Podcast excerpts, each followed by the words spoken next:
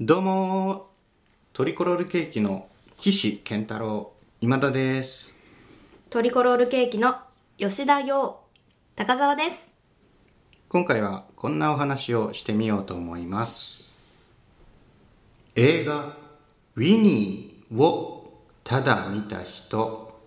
まずはお便りからご紹介いたしますおおグツグツネームふつふつさんありがとうございます今田さん高澤さんこんにちはこんにちはこんにちは催促してすみません東出さん主演の映画「ウィニー」の感想会を首を長くして待っておりますとのことですね、おーはい、あのラジオポトフ最近聞き始めた方って僕とか高田さんが東出昌大好きってことを知らない人もいるかなきっと東出昌大は知ってるかな皆さん俳優のねはい素敵、素敵まあ面白い俳優さんだよね、 はいで僕結構東出昌大好きで、はいえっと彼の出演映画っていうのをまあ UNEXT とかで見ましてはいでその映画と東出さんはいを通じて、まあ、いろんなことを考える、まあ、主に演技についてとかはい考えるっていうのを文章にしたためてそれをですねあのメディアプラットフォームノートに定期的に書いてるんですよ、まあうん自主連載みたいな感じでね不思議な活うん動、東出を見ると銘打ちましてね、はい結構今までいろんなのを見たんですよねまあ思い出せないですけどうんなんでまあウィニーっていうね東出昌大さんの、まあ、直近のね出演作も取り上げよう取り上げようと思ってたんですおうはい見よう見ようウィニー見に行こう見に行こうってね思ってたんですよ半年前ぐらいかな公開になったのってかなあ、うん、で見よう見ようと思ってましてで見たんですねあの映画としてはねとっても真摯に作ってありまして、はいまあ、あの妙にドキュメンタリーに寄りすぎずある程度エンタメな要素も入れてこう間口を広く取ってある、しかし事実に即した映画なんですよねこれはおお、はいとってもいいんだけどあの言葉にするのが難しくってさはい文章にするのもちょっと難しくて、うんなんか内容が難しいっていうのもあるんだけどやっぱりこの現実社会の一大事件だったのではいそれを映画に置き換えた時に考えうることってちょっと僕の文章力ではこう一言では言えないことだらけでまあそうですよねちょっと書きあぐねていたんですけど、うんまあ、こうやってふつふつさんからお便りもいただいたんで、まあ、ここら辺でねあの高田さんにこうこういう映画だったよっていうのを簡単に紹介することを通じまして、はい今私がウィニーに対して抱いている気持ちっていうのをちょっと整理しようかなってはい考えを整理しようかなっていうふうに思っておりますそれでは早速ウィニーのあらすじとかをねまあ途中途中にキャッチコピーも入れつつご紹介しようと思います、えー東出昌大さん主演作「ウィニー」不当逮捕から無罪を勝ち取った7年の道のりネット史上最大の事件実話をもとにした挑戦と戦いの記録殺人に使われた包丁を作った職人は逮捕されるのか技術者の未来と権利を守るため権力やメディアと戦った男たちの真実の物語ここからあらすじですああこっからあらすいじまなせんんキャッですねチコピーを今言いましたはい2002年開発者金子勇かっこ東出昌大は簡単にファイルを共有できる革新的なソフト Winnie を開発その使用版を2チャンネルに公開する彗星のごとく現れた Winnie は本人同士が直接データのやり取りができるシステムで瞬く間にシェアを伸ばしていくしかし、その裏で大量の映画やゲーム、音楽などが違法アップロードされ、ダウンロードする若者も続出。次第に社会問題へ発展していく。次々に違法コピーした者たちが逮捕されていく中、開発者の金子も著作権法違反法助の容疑をかけられ、2004年に逮捕されてしまう。サイバー犯罪に詳しい弁護士、ダン・トシミツ、過去三浦貴弘は、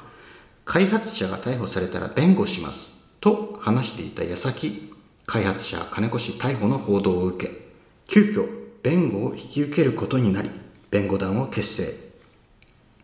金子とともに裁判で警察の逮捕の不当性を主張するも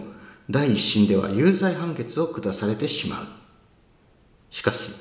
運命の意図が交差し世界をも揺るがす事件へと発展する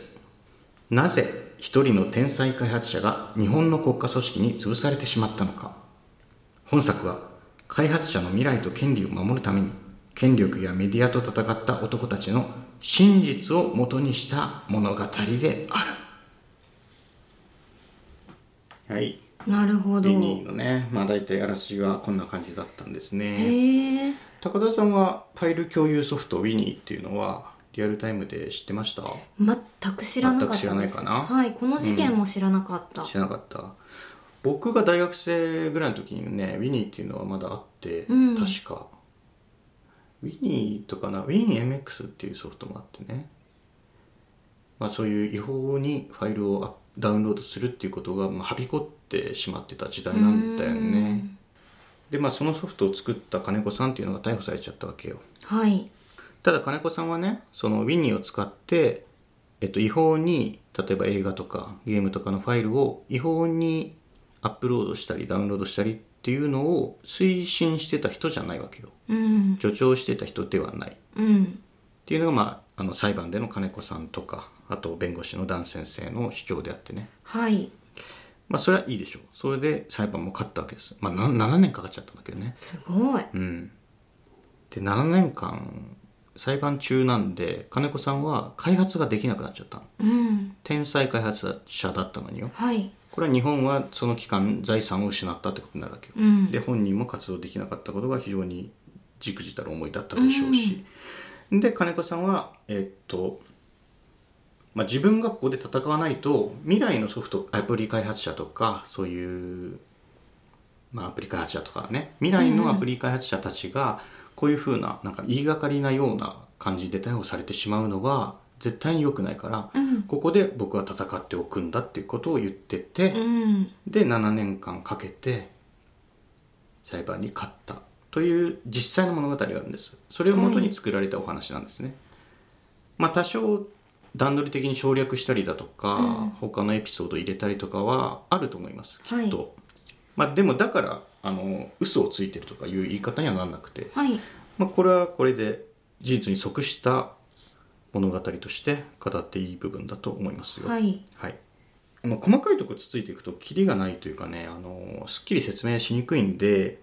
一言だけ言いますねはいこれあの僕東で映画だと思って見に行ったわけなんです東でファンなんでまあ主演ですしね主演なんでね実際にいた方を東出さんが演じるっていうことなんですよはいこれかつて「サトシの青春」っていう映画ありまして、これは天才棋士村山聡っていうねこうはい若くして亡くなっちゃったんだけど、はいその人がモデルというか、まあ、その人を描いた映画だったんでね、はいそこにも東出さん出られてて出てましたただ東出が演じてたのは村山聡じゃないんだよね村山聡のライバル羽生善治なのはい羽生を演じる東出っていうすごいものが見れたわけですよねあのす映画ごってかったでしかも東出は将棋が好きという、うん実際にうん何何が起きてたんですかねあれは一体研究し尽くしたんだろうなっていうのもわかるし、印象全然違うのよ実際の東出と羽生羽生先生ってはい実際の東出だって2メートルある からねほぼはいなのにスクリーンに映ったのは羽生善治だったよね完そうな全んでにすよすごい東出さんはねだから不思議な役者なんだよね技巧派とも言えるんだけどでも何をやっても東出ではあるんだよね、うん東出を見てるはずなんだけど羽生善治が映ってるようなんだよね、んあれは不思議な時間でした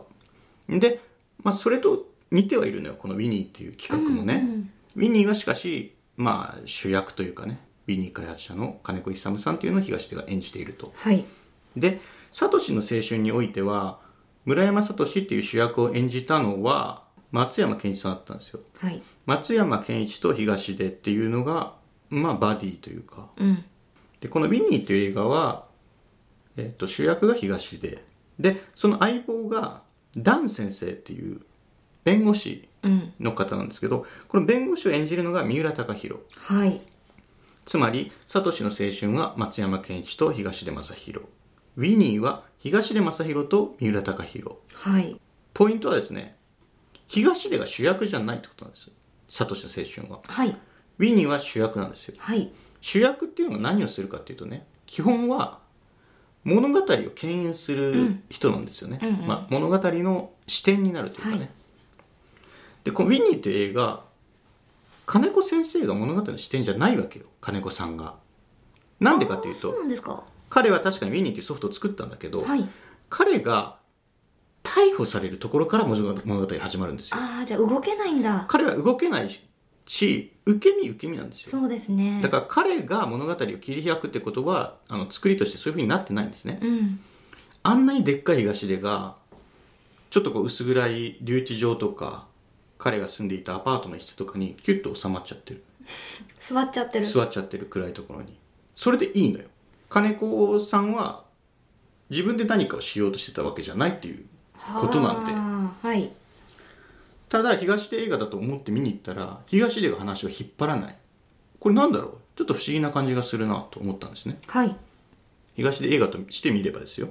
でここからネタバレしていきますからね皆さん大丈夫ですか耳の鼓膜を。はい、耳の鼓膜を破ってくださいと、はいまあ、鼓膜は耳にしかないんですけどねえっと見ていきますよ大体2時間ぐらいはい。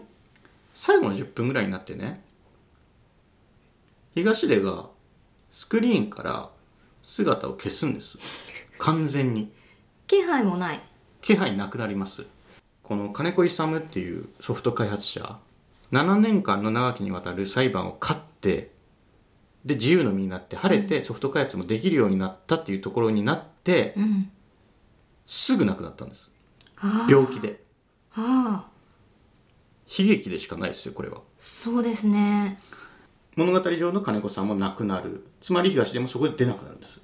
はい。で全く出なくなるんですあのカットバックで在りし日の東で映すとかも確かほとんどなかったうん。だからラスト10分ぐらいが東で映画じゃなくなるんですよ完全に東が出なくなる残された者たち。東でらしさがないんですようん。あの金子さんのお姉さん役吉田羊さんなんですけあどあ、そうなんですうんね。急に亡くなってしまってとかあのこの遺品はあなたに持っていてほしいっつって三浦貴大にそれを授けたりするんですけど、はいそれはでも東出がいた痕跡っていう感じでもないわけよ写真もない。うーんちょっと細かいとこ忘れましたけど、はい。東出がやっぱ映ってないし東出の映画じゃない感じがするんだよねうんうん。東で映画を見に行ったのに東で映画じゃなくなったの最後でもこれは僕が思うんですよ東出さんが、えっとスクリーン上から不在になってしまったとはい。これは実際の金子さんがこの世界にいなくなったっていうのと呼応してると思うんですようね、ん。金子さんは天才開発開発者で逮捕されてしまったがために7年間開発ができなくなっちゃったとそれは日本にとっても空白だったし、はいもちろん金子さん本人にとってもじくじたる思いで空白期間になってしまったということなんですよはい。でそれをどう捉えるかって観客が捉えるかってなった時に東出がスクリーンからスポッていなくなったこれでぽっかりと開いてしまった東出ファンの心の穴うん。これは金子さんがいなくなったっていう穴とかなり似てると僕は思うんですおお、すごい。ただこれを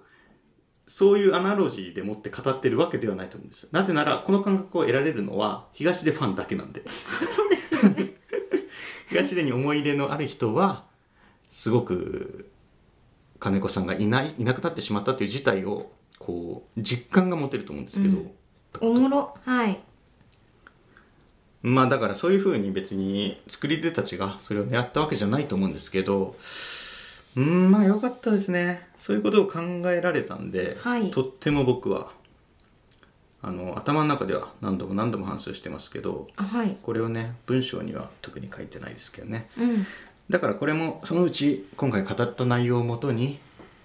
あのラジオポトフのノートメディアプラットフォームノートにおいて、えー、と東出を見るという企画の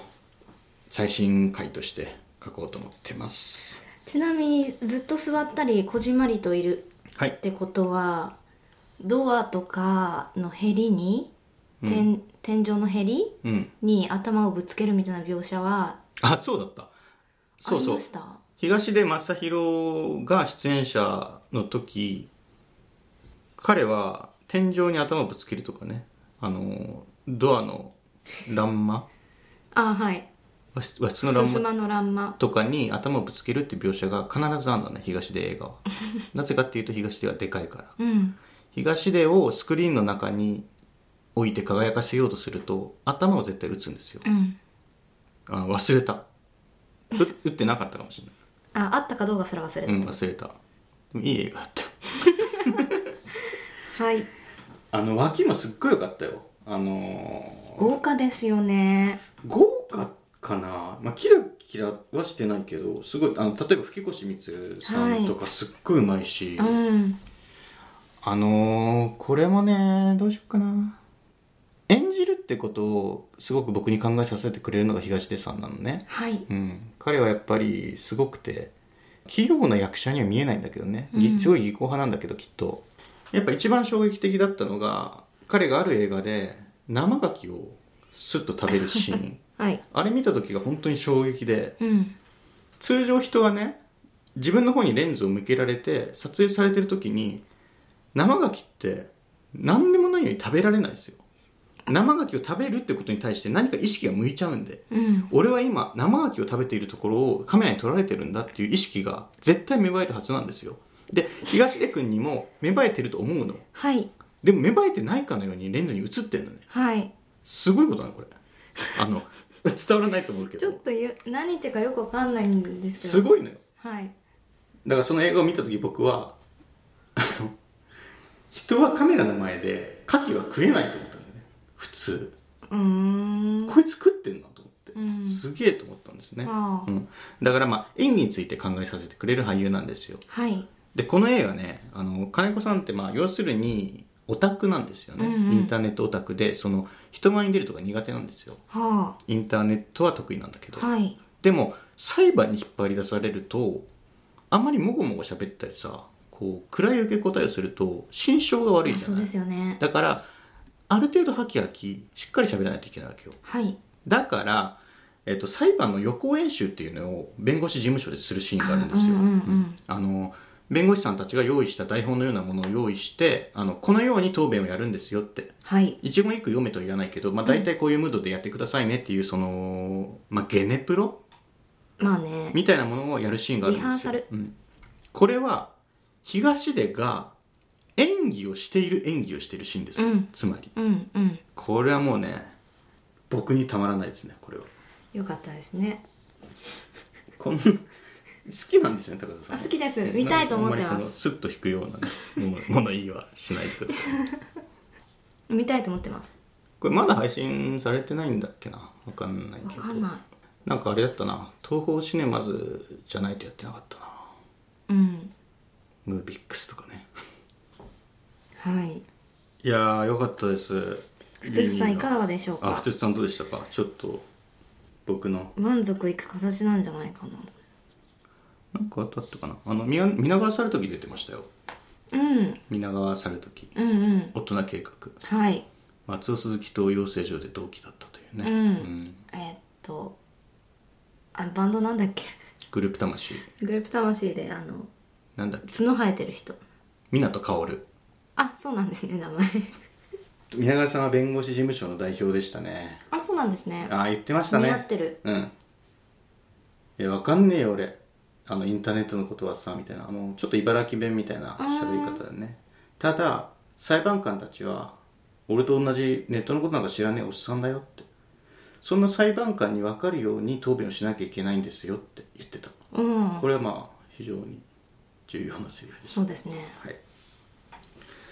まあ吹越光そうね東出っていうこの特殊な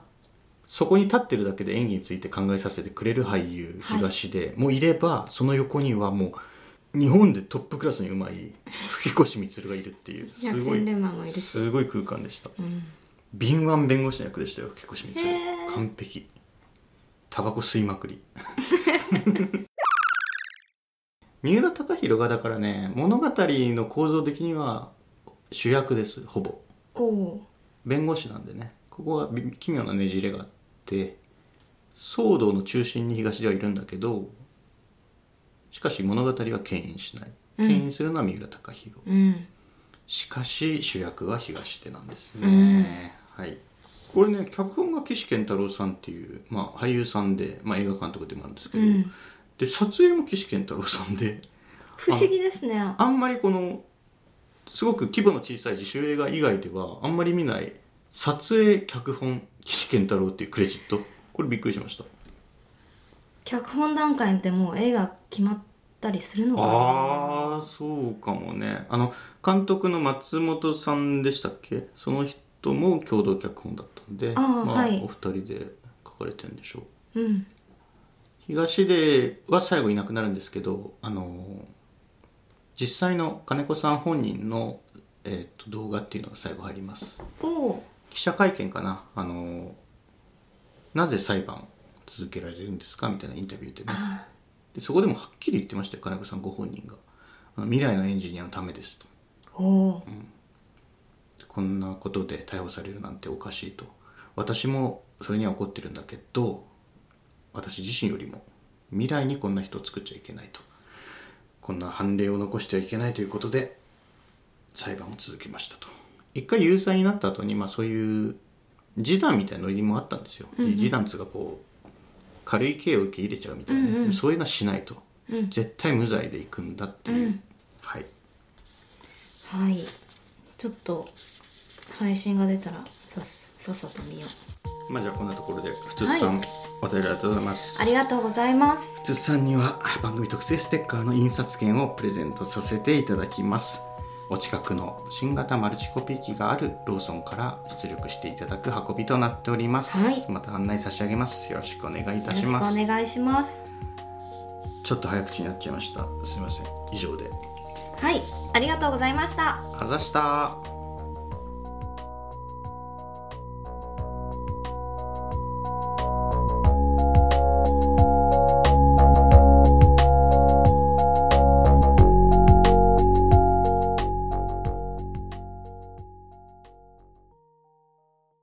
聞いていただきありがとうございます。ラジオポトフでは皆さんからのお便り、コーナーへの投稿をお待ちしています。概要欄にあるお便り受付フォームからお送りください。あなたのお便りが番組を作る